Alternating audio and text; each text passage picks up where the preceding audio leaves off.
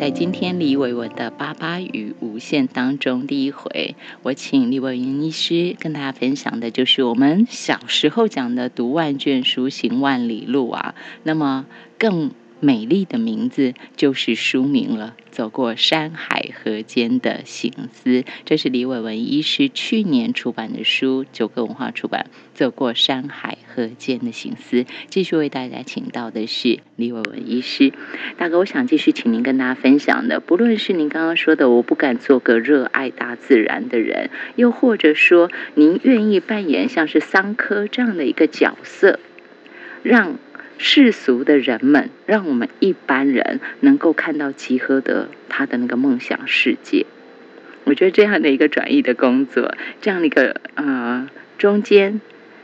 引导的这个人，或者是一开头给大家讲到的美国国家公园之父说的那一片玻璃，供阳光穿透而过的玻璃，我觉得这都是很美的。那一是跟大家说到，我不敢做个热爱大自然的人，请大家再来看书，还有。爱他就不要伤害他，这也是您很直接告诉我们大家的。总之，待会儿我们陆续再说下来。可是我要先请您说说的，就是在台湾，我们现在在讲所谓的后疫情时代，但是对于全世界其他的国家来讲，很多国家其实现在还很危急的，包括像最近又传出北京的问题。先不要说什么美国或者是什么巴西、印度那些，单单北京现在又有病例出来了。所以，到底应该怎么去思考呢？医师，您可以跟我们大家分享一下您的想法吗？针对这一波的疫情。嗯，因为，因为因为基本上，呃，全球化的联动，呃呃，这十几二十年来已经太频繁嘛，哈，所以，呃，这次疫情这样呃这样的呃病毒的传播力，真的是，呃，让全世界真的呃大概。近年从来没有过的进入锁国嘛，哈，就是呃，等于全球化的终止，哈，所以呃，因为因因为时间又拉很长，哈，呃，所以我觉得一定会造成很大的长久性的改变的啦，好，包括说很多企业，因为企业还是要运作嘛，所以当呃你不能跨国间的开会，好，或者是说呃你为了安全，所以可能必须防疫的需求，所以变成在家工作，哈，或者说远远。远距的视讯哈，呃，已经会变成一个常态。嗯，说，呃，过去我们一直以为说，哎，呃，工具都有了哈，科技都有，所以应该可以这样做，可以省成本。但是基本上，呃，还是基于我们过去有讲要见到面才算数。可是这是疫情，真的是让很多公司都改变了啊。当然包括很多上课方式，哈，像国立大学基本上，呃，几乎。呃，一一学期甚至两学期哦，像美国顶尖的大学，哈佛啦，呃，斯坦福啦，啊，呃，基本上，嗯，呃，基本上都是都是都是已经一整年哦，他们已经停课到年底了，嗯好，所以从三月份停课到十二月，所以都改成视讯了，那所以我觉得，呃，这是对。呃，不管是从呃学生到上班族，啊，都是造成长久的改变。嗯好，所以我觉得这是呃立即上的，我们生活上有很很大的啊，当然它也加速所有东西都是呃用用线上的哈，就是这也包括在在呃所有商业机制的运作哈。呃，我觉得这是呃呃，就说呃让提前也许过呃五年十年后可能的这些呃呃工具的流行。集中在这短短的时间呐，这是第一个啊。第二个是全球化的问题，呃，也许就某种程度来讲，啊，以前都是所谓全球化分工嘛，哦，主要分工就是，呃呃，任何呃最便宜的生产的呃能力，就是说某国家最擅长生产什么东西，它可以用最低价钱生产，就就它生产就给全世界，哦，就全球化的分工。可是世界工厂。对，某就分工，就是说，哎，我我呃呃，甚至一个产品，它可能五五个零件有在五个不同国家生产啊，因为那个国家生产那个东西最最便宜啊，所以所有东西都是用用全球化的分工来来讲。但是当这些疫情之后造呃，可能就变成说，呃呃，回到古代了哈，所以呃，变成一个国家就必须所有产业都必须存在，啊，一个呃，然后一个公司也许它都必须呃呃不需要呃呃不不太能够说呃我我在。呃，非洲生产某个零件，有百分之百都那个那个地方生产，然后呃，而所以所有东西呃也必须在做调整。我想这些都是呃，这次疫情会造成我想长久性的改变呐。这是对人类世界造成的改变。那么我看到的，在这本书《走过山海河间的形式》，我跳着啊，我跳着很，就是医师在书里头，因为他文章很多，所以我跳着，然后请医师给大家做一个会诊来谈。在书里头，您告诉我们大家。嗯，著名的生物学者威尔森写道：“智人的数量达到六十亿的时候，我们的生物质量就已经超过地球诞生以来地表上曾有过所有大型动物的总重量的百倍。”以上，这是在一百六十八页，然后跳回一百六十四页，在人类出现以前，物种平均灭绝大约每四年一种，直到这一百年，每年以两万到十万左右的速度消失，简直可以说我们正处于第六次物种大灭绝当中。过去五十亿年有五次全球性的动植物大灭绝，专家学者估计，人类出现后，地球已经失去了将近四分之一的物种。再来，我跳到一百八十三页，您这一篇文章叫做《上苍比较偏爱女性》，其中您用了《侏罗纪公园》最后的那一句名言：“生命会自己找到出路。”医师啊，医师啊，现在是。物种已经在找到出路了吗？您当中有提到像是蝗灾、蚱蜢啊、蝗虫这些问题，然后还有这是一个角度哈，大自然、大自然的出路在什么地方？然后再来，我们人类的出路在什么地方？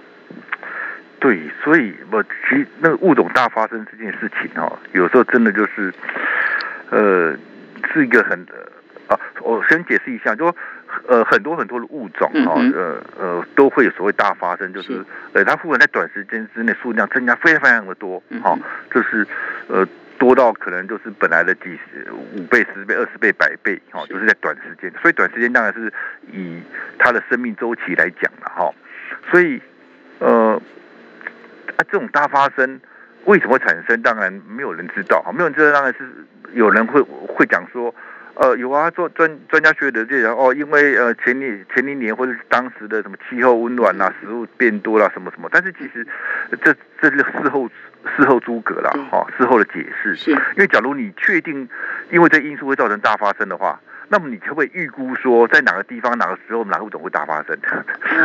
几乎很难吧，对不对？你要你要教一下，就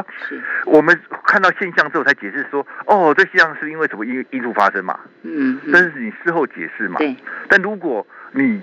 这么确定的话，那么你可不可以跟我们跟我们讲说，好，已经有这些条件符合了，那是不是某某某种会大发生？嗯嗯，没有人可以指出来嘛？对。哦，换句话说，呃。我们目前对大发生的现象还不确定，好还不知道，好，但是，呃，终究大发生一定会结束，就说这物种可能数量非常多，可是下一瞬间就不见掉了，嗯嗯，就忽然就完全不见掉了。当然，我们对不见掉也可以可以解释说啊，因为它食物不见了嘛，哈，没有了，所以就不见掉。但是，呃，其实你若再根据去研究的话。大部分病病毒都占了很大的角色，嗯哼，哦，病毒就是让，呃，因为让这物种忽然就死掉一大半，嗯哼，好，然后就就恢复到正常正常的数量，好，然后可能过了多少年，在另外一个地方又会大发生，然后又忽然不见了，啊，当然基本上，呃，有学者提出来说，呃，研究起来应该都病毒占有角色，啊，所以。以这样的自然现象来换到人类，好，当然讲到人类，很多人可能不开心哈，因为我们总认为人跟人已经超脱物种了，我们怎么会是跟其他动物？是动物人，怎么跟其他动物一样的？我们人是万物之灵，已经超脱动物的，对，好，好，但是基本上，如果我们以人是动物的好一份子的讲来讲，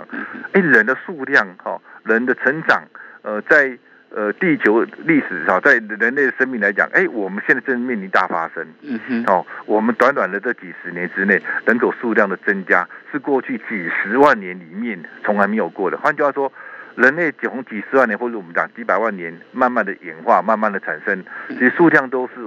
维持还还算。呃，不是太数量太多，哈，都倍以倍数来讲，其实都是漫长的几百年、几千年增加一倍，啊，几百年、几千年增加一倍，这样慢慢增加。可是我们在短短的这几十年，其实人的数量增加到非常非常的庞大的数量。所以，如果以换句刚刚提到人的地球的定律来讲，大发生好，当然原因可能很多，但是不管怎么样，大发生一定会结束。是是是。啊，结束通常讲病毒扮扮演一个叫角色。好，所以我讲，呃，当然从这疫情来讲，也许我们就可以呃更很真切的体会到。当然，呃，其实从几几百年前来讲，嗯，人类数量当一。增加太太多时候，就会有个大瘟疫嘛。我们讲黑死病，哈，其实在过去几百年来，呃，没几十年、上百年，甚至我们以历史上来讲，真的就是我们都一直以为是战乱造成很多人口的死亡，但其实主要是是是瘟疫。是哦，我我你一次一次的那种黑死病，可能死掉全人口的三分之一。对，好，这是在过去几百年历史上很明确记载的。哦，这是呃。呃，甚至你说有局部地区啊，局部地区当人口过多的时候，可能呃，可就就就会死掉一个一个一次的疾病，就死掉一整个城市了。嗯嗯。我想这是在过去几百年、一两千年的历史里面都不断有记载的。但是所以说，呃，当然，可是因为最近这几十年，人类呃医疗科技或者说医疗公共卫生的进步，好，我们已经很长时间没有像黑死病的时代一样。哦，一次疾病就死掉很多很多的人口，不太会发生。嗯嗯。好，但是，呃，但是，假如我们想象看有一种，假如有一种病毒，好像这样子，潜伏期很长，致死率非常的高。那是不是很麻烦？哦，所以潜伏期很长，就是说，他没有任何疾病的时候啊，他没有任何症状的时候，就可以传染给别人，类似像无症状的那对无症状的传染者。但如果说一传染到致死率一半以上或百分之百的话，那不是完蛋了吗？是在啊，现在现在致死率其实还蛮低，就这次的那个呃新冠病毒致死率，如果真的严格算起来，应该应该是百呃。就官方是是说百分之三百分之五了哈，但是那是没有把无症状统计进来了。如果你无症状的，好本一本来就有抗体的，算起来大概就百分之三呃千分之五十嘛。好，如果我们估计现在还没有不不确定啊，但是我说现在的确有很多人是感染的又康复，可都没有症状嘛，对不对？对。好，把那也包括进来，可能致死率没那么高。嗯嗯。但今天假如我们想象一下，如果有有突变种。好，它一样有潜伏期，它一样有高传染率，可是它致死率非常高，嗯，那是不是很麻烦？对，好，我想这是呃，但呃这是人类必须面对的一个啊，我们也是物种的一部分的时候，我们如何去思考？想，所以我我我我我其实最最近一两个月写了好几篇文章在探讨这个问题，就是了。是，人类也是物种的一部分啊。嗯，对。那在现在这样的一个转变当中，我们到底要做哪些的步伐上的调整？呃，在书里头，我想另外有提到一篇，我想也是另外跟人类息息相关的。对于这个世界来说，或许其他的物种其实是一直在看着人类的。就像是我记得前几个月不是有很多的报道，当然后来也有人说那些照片是合成的啦，或是说啊不是真实当时的照片，是其他情境下拍到。总之就是我们来看这篇文章，为什么性欲不再守信呢？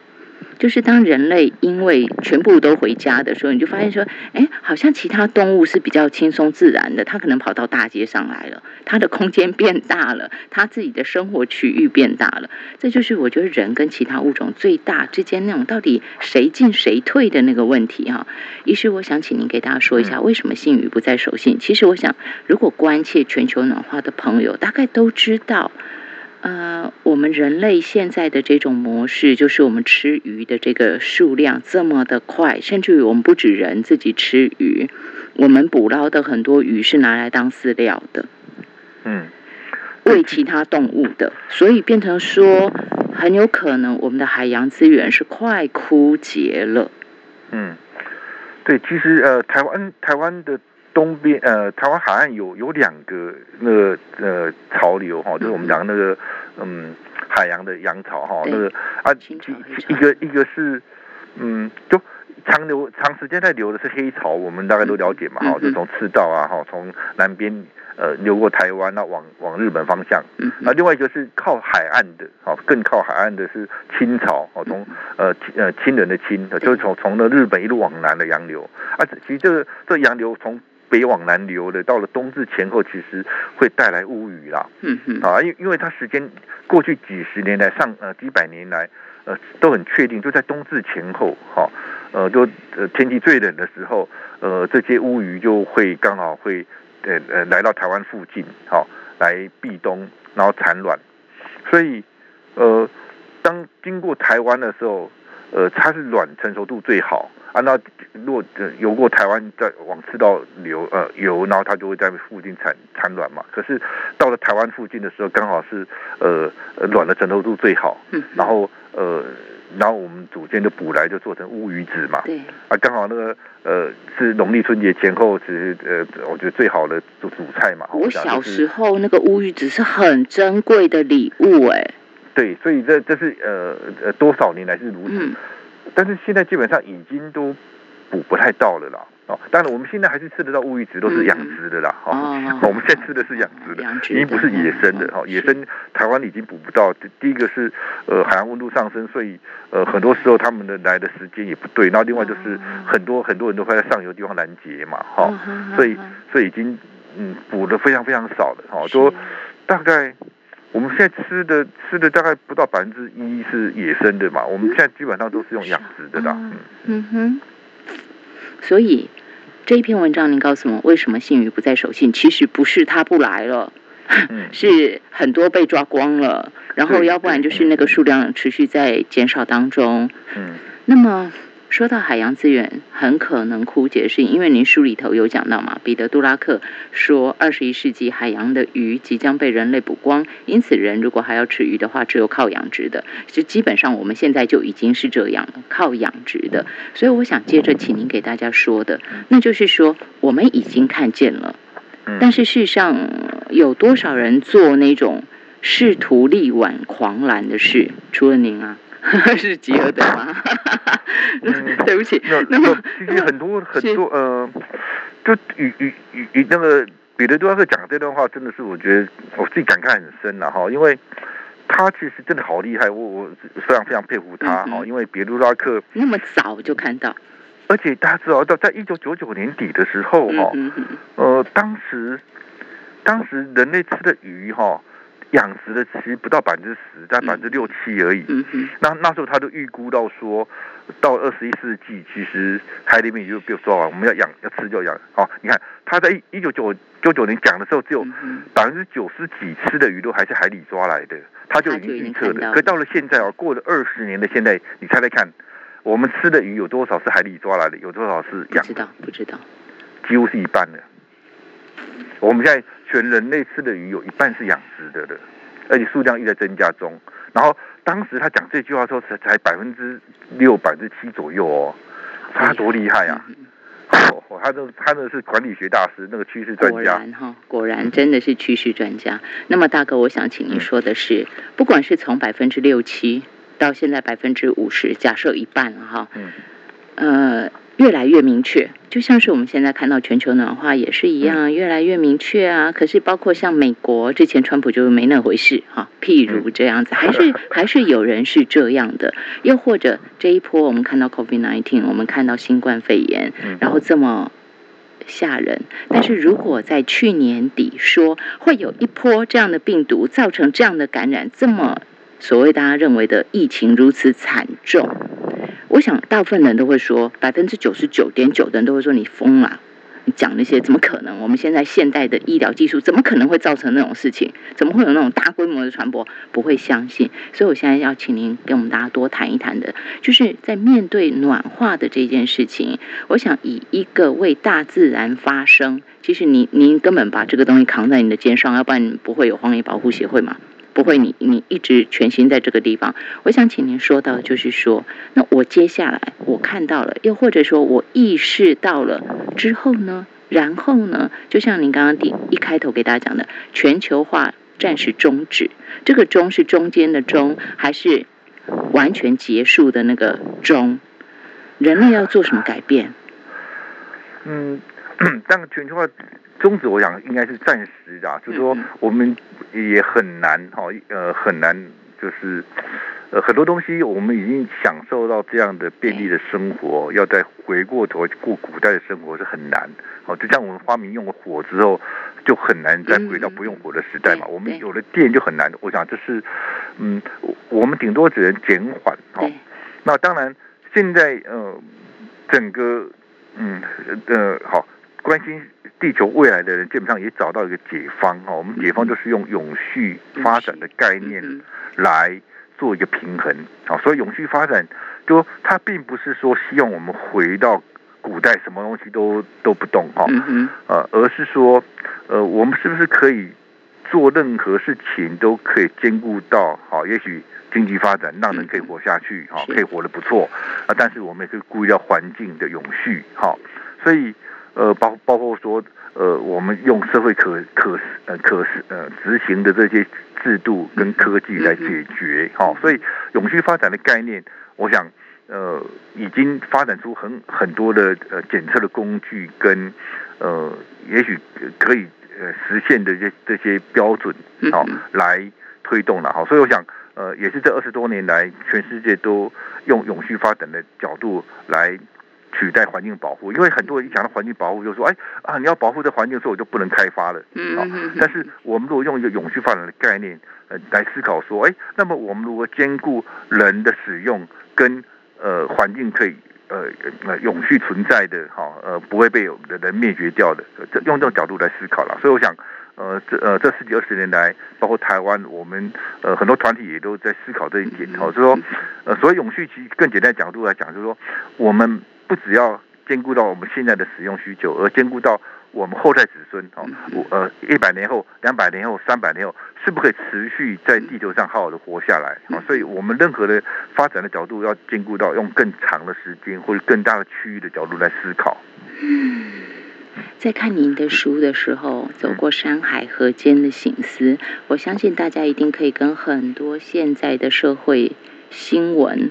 我我不是只说那个呃警政方面的社会新闻，就是你平常在看到全球的这些新闻当中，你一定会看到有很多的那个连接。为什么？因为这就是李伟文医师读万卷书行万里路之后写的文章。那书名就是《走过山海河间的形式》。所以，举凡收音机旁听的朋友，您曾经关切的议题。课题或曾经让你揪心的事，我想这本书里头大概都是有谈到的。那么话题我拉回来，就是又拉回台湾哈。您有一篇文章叫做《关怀野溪》，症结不在野溪，而在人心。既然您刚刚讲永续发展，我就回头要再请您多说说，就是我们自己的生活来看嘛。我自己的环境来看，您告诉我们，看着物业的野溪，思索台湾的未来，我们要留给下一代的是一条什么样的河流？所以，到底我们怎么对待？您看到了什么？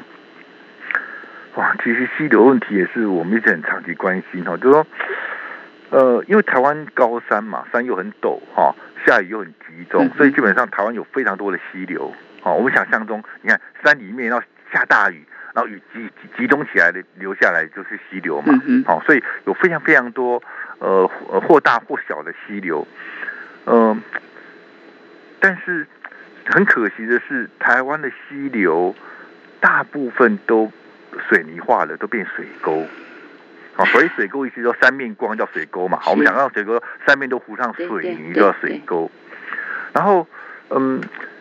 就台湾很多。我就好，你一条溪流如果经过呃城市，好，然后你为了安全，所以呃盖的堤防，我觉得可以接受嘛，好，因为呃呃人呃就为了人的身家安全，我这个这可以接受。可是很可惜，台湾很多中上游哈，就是在山里面，四周都没有人烟，可是你还把溪流变成水沟，我觉得这都就是太过分了哈，太过分是说。你这不仅没有办法去保护到民众安全，因为根本没有民众啊，对不对？嗯。何况你造成更多的问题。第一个问题是说，当我们哦，好吧，你想，你想，山里面的溪流下大雨，然后它会淹出来嘛，对不对？啊，因为旁边没有人住嘛，淹出来 OK 啊，淹出来就让它淹出来的的的水慢慢渗透到土里面去嘛。嗯嗯嗯。然后，呃。你你的水就不会快速流到下游去。嗯。那今天当我们把中上游的溪流都糊上水泥，所以水就很快的从上游就流到下游去了。简单说就是我们用人力、人为之力去做出所谓的河道的概念，是这样吗？就我规定它只能走这里这样。对对对，而且很快，因为水泥，所以让它很快的下来嘛。嗯嗯。你如果说没有水泥，它就会从土里面渗透下去嘛。对对对，而且它可能会更扩大，然后那个河道对会漫出来一点嘛，就在上游会漫出来，漫出来，所以水就漫出来，它漫出来就会渗，慢慢渗透下去，变成我们地下水，变成我们水库的水。对对。所以我们有有统计过说，以前山里面下大雨，也许到了三天，好才会流到城市里面来。三天。对，因为它就慢慢渗透出来，渗到地下水，然后就一直都还有水嘛，哈，都会到水库，可能就是好，我我们讲，呃，都是水库好，就你山里面下大雨，呃，可能呃三天后水库待会还会有持续多余的进水，可是现在大概从呃呃呃水源地山里面到水库到呃下游，可可能就两三个小时就流到下游去了。啊，换句话说，这些水都没办法留在让台湾可以使用。就以前我们下的雨，让台都可以台湾使用。对，因为都可以慢慢渗透到土壤里面去，那慢慢从土壤里面再渗透到呃渗透到溪流，然后再慢慢流到水库里面去，水都可以流下来。所以现在我们下雨一瞬间都流到下游，然后流流出海洋去了，流到海洋去。我们下的雨没办法流到台湾使用。哦，这是一个嘛，就说啊，反正下游必须盖更高的堤防，因为上游的水很快就冲下来了，所以要盖更高的堤防。对，好，然后更快的把水呃送送到海里面去。嗯哼，好，这就很可 惜。所以我说，中中上游盖的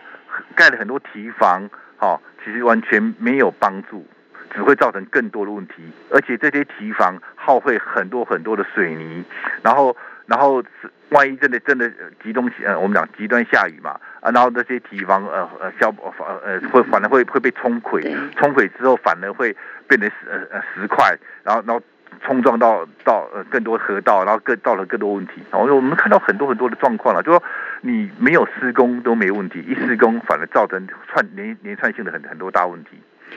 为什么一定还要再讲这一篇？就是回到您刚刚在第一段的时候讲到，有很多人跟您讲说，他以后退休，他要去买山，然后要去住在山里头，要盖房子，要盖设施，然后您头皮发麻，就是因为有人要住，所以政府也更会去做。没人住都做了，何况有人住？对对对对，这也是我以后我很感慨，是说，往往。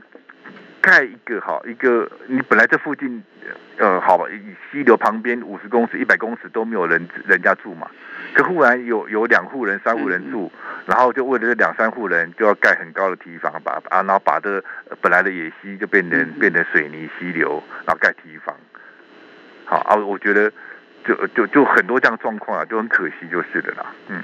在这本书当中，也是回到刚刚李伟文医师在第一段跟我们大家说到的。我不敢做个热爱大自然的人，其实我是很有感触的。尤其看到那一篇的篇名的时候，我好扎眼啊！荒野保护协会的荣誉理事长他说：“我不敢做个热爱大自然的人。”我们到底要怎么样看待我们脚下的这块土地，这片滋养我们成长至今的台湾呢？我们又如何去看到在这个世界上我们一起依存的地球呢？您书里还有提到几篇，包括说吃素救地球啦，又或者是说您还也提出提出来问问我们大家，可以做到零废弃吗？所以我回到您的荒野保护协会荣誉理事长这样的一个角色，您刚刚提到了说，包括我们的河啊、河道，我们在整治，我们什么态度？那另外回到我个人来说，有没有那些您觉得您现在正在做的啊，或者是您觉得我们一般人在日常中也可以一起来做的？嗯。但但第一个是，呃，我们自己生活中当然尽可能就会思考说，我们使用的任何东西从哪里来到哪里去嘛，哈，我想这是从生活中，啊，另外就是我们其实，在也要看看我们住家附近或我们经常去的地方，有没有哪些地方会被破坏掉了，哦，这是我们可以立即，啊，当然，另外因为夏天快到了，我觉得，嗯，那个。因为台风快来嘛，哈，所以很多地方会修剪树木了，哈。我想这也是必然的，因为有些你你你些树枝或者枯枝你没有修剪，台风来会造成一些问题，哈。哦，但是但是台湾修剪树木都乱修剪，我本来以为我就修剪太多了，哦。然后我本来以为是那些修剪的人不懂，但是后来不对，因为他们剪太多，都把整个树砍头了。剃头，嗯，然后砍掉太多，是剃头，是砍头。砍掉对树是很大的伤害，因为呃呃，有很多研究法证明说，当我们呃一一个数字数数呃呃，只要切口超过五公分，嗯哼，你在十分十分十分钟之内就就必须立刻，好，反正就必须立刻一一砍完树枝必须涂涂抹一个隔绝剂，不然空气中的这些霉菌孢子就会是是就会上去，就会伤害到这树枝，好，嗯都超过五公分，树本身的抵抗力就不够，就没办法及时及时去把它封自己把它分泌一些树枝、嗯一些抵抗物质把它封起来。太。多了，太对大了，，对太大就来不及，所以呃呃呃细菌、霉菌那些就会就进去了，然后进去就就会造造成树的抵抗力呃哦变差，然后就会增嗯减低它的寿命。是好所以今天即便你说，哎，砍了树，短时间感觉它有有有还能长出新的枝芽嘛，哈，呃，反正好像呃呃三两年觉得 OK，可是基本上它抵抗力变差。本来这棵树可以很健康的存活，抵抗昆虫的寄生，啊，抵抵抵抗很多呃呃呃病霉菌的，可是它可能就呃慢慢的，它呃病霉菌的呃那些昆虫就在里面生长，可能三年、五年、十年就开始开始出现病灶，不会当年，但是过了几年之后会出现病灶，哈，是这是有很多研究的，哦嗯所以。我们砍一棵树，基本上如果砍的不对，对树的寿命哈，对长期的病虫害嗯，因为一棵树很健康是不会有病虫害的，不会有霉菌的，很很好。但是只要它受过伤，它就会呃产生这里很多很多病的病菌的昆虫的寄生就会产生。好，所以我想，呃，这第一个我们必须了解，第二个是我本来很好奇说为什么。砍的都砍到这么大的伤口，就把整个树砍掉了哈，就不是修剪那小小的树枝，而是把哦，那个上个月我看那个立华园咨询，我才知道说，原来很多砍树的包商把树砍这么多的原因是把那砍下来的树卖给这些种香菇的人，啊，因为我们法规规定，好、就说政府政府啊或区公所，反正承包商砍下树枝就承包商顺便运走去丢弃嘛，哈、就属于他们的。对，但是当这变成一个市场，变一个很大的市场的时候，就说树砍下来，他们把这些东西拿去卖，有一个市场，对，而且他们的市场是需要大的树干，嗯嗯，越大的树干种香菇越好种。所以以前菇枝呃本来只砍下小小的菇枝，真的是这些呃承包商砍下来，他还要想办法去烧掉，去去去去哪里处理扔扔掉。当他砍更大块的时候，不仅呃不用自己拿去处理，呃反正有人来收购。就很变得像沙石一样啊。对，你所以你疏菌变成原来在我还我蛮好奇说，然后这些人这么笨，我们不断的跟他讲该怎么砍，政府也开办训练该怎么砍，都都教你怎么砍了，你还砍这么嗯多乱砍，而原来这是有后面有庞大的利益的市场。真的有很多是我们大家要一起关切的哈。对，所以我们要关切说，当你附近的社区有包商来砍树的时候，你赶快去监督他，嗯嗯嗯 赶快去监督他。是所以我想说，这是我们当下目前立即可以做的，就因为因为就在这几个礼拜，全台湾很多地方开始会砍树啊，因为对台风到了，我想这也不得了，我想修剪树木是 OK 的，修剪呐。但是我们一定要看到开始有有人要来修剪树木的时候，赶快拿个手机在那边监督。嗯哼哼哼，啊，这一定要来看第两百六十四页，现代社会里的三位一体，看不见的力量。其实就是这个，对不对？我们嗯每个人可以一起来做。好，这是树的部分哈。嗯那么呃，您一直讲的环保，那零废弃这些，您书腰上哈，这本书的书腰上写吃素、减素、减哦速救地球，两个素。嗯，对。不过不过有些时候这个也也也不能太勉强了嗯哼哦。当然当然，呃，有有呃有有人就喜欢吃肉嘛哈，啊肉也是以身体必必须的一部分的哈嗯。但是我们只能说，呃，当然有可能嗯呃呃减量了哈，就是不要吃太多，或者吃的时候就吃呃呃，就当我们吃。呃，我我们其实很多都是吃过量啊，肉也吃过量啊，吃过量其实身体反而需要更耗费更大的能量去把它排掉啊。所以，当我们不要吃过量的时候，我们就选择就可以选择比较健康的、嗯啊，比较对环境友善的来源。嗯哦，当然这些会比较贵一点。啊你说，呃，一一一个一个一个一个畜牧场，如果对环境比较友善一点的，也许就会比较贵一点嘛。嗯哼哦，但是因为我们量不用那么多，对不对？吃的量不用那么多，所以就可以支持这些对环境友善的这些呃呃呃的来源，做任何事都更节制一些，是吗？包括我们对大自然的热爱的方式，都是一样啊！哈，减速这些诠释，在这本书当中，我们今天其实讲到的可能不到千分之一。对 对，真的也蛮多的，真的是哈。那我请大家回头自己去看书，这本书是九歌出版社在去年出版的。走过山海河间的醒思，真的是很好看的一本书。基本上希望不要像一般环保书，大家看觉得很枯燥、很无聊。希望是很生动。不会，是 真的很好看，而且对李伟文医师他的那个努力，大家会更清楚。还有那个三位一体。你也会更知道说，你看到最后你就知道啊，为什么他要推这个三位一体？要告诉大家，就像刚才他为什么要叫大家一起去监督砍树这件事情哈，一起来看。那么我跟大家分享是今天早上李伟文医师抛出的《三科与唐吉诃德不同的世界》当中的 ending，这最后一段，李医师写道：这些年在自然荒野里悠游，从静坐、沉思、反省中，也逐渐能够体会到万物都是一体的，别人就是我们。的生命真谛，也盼望这些文章有机会是那一片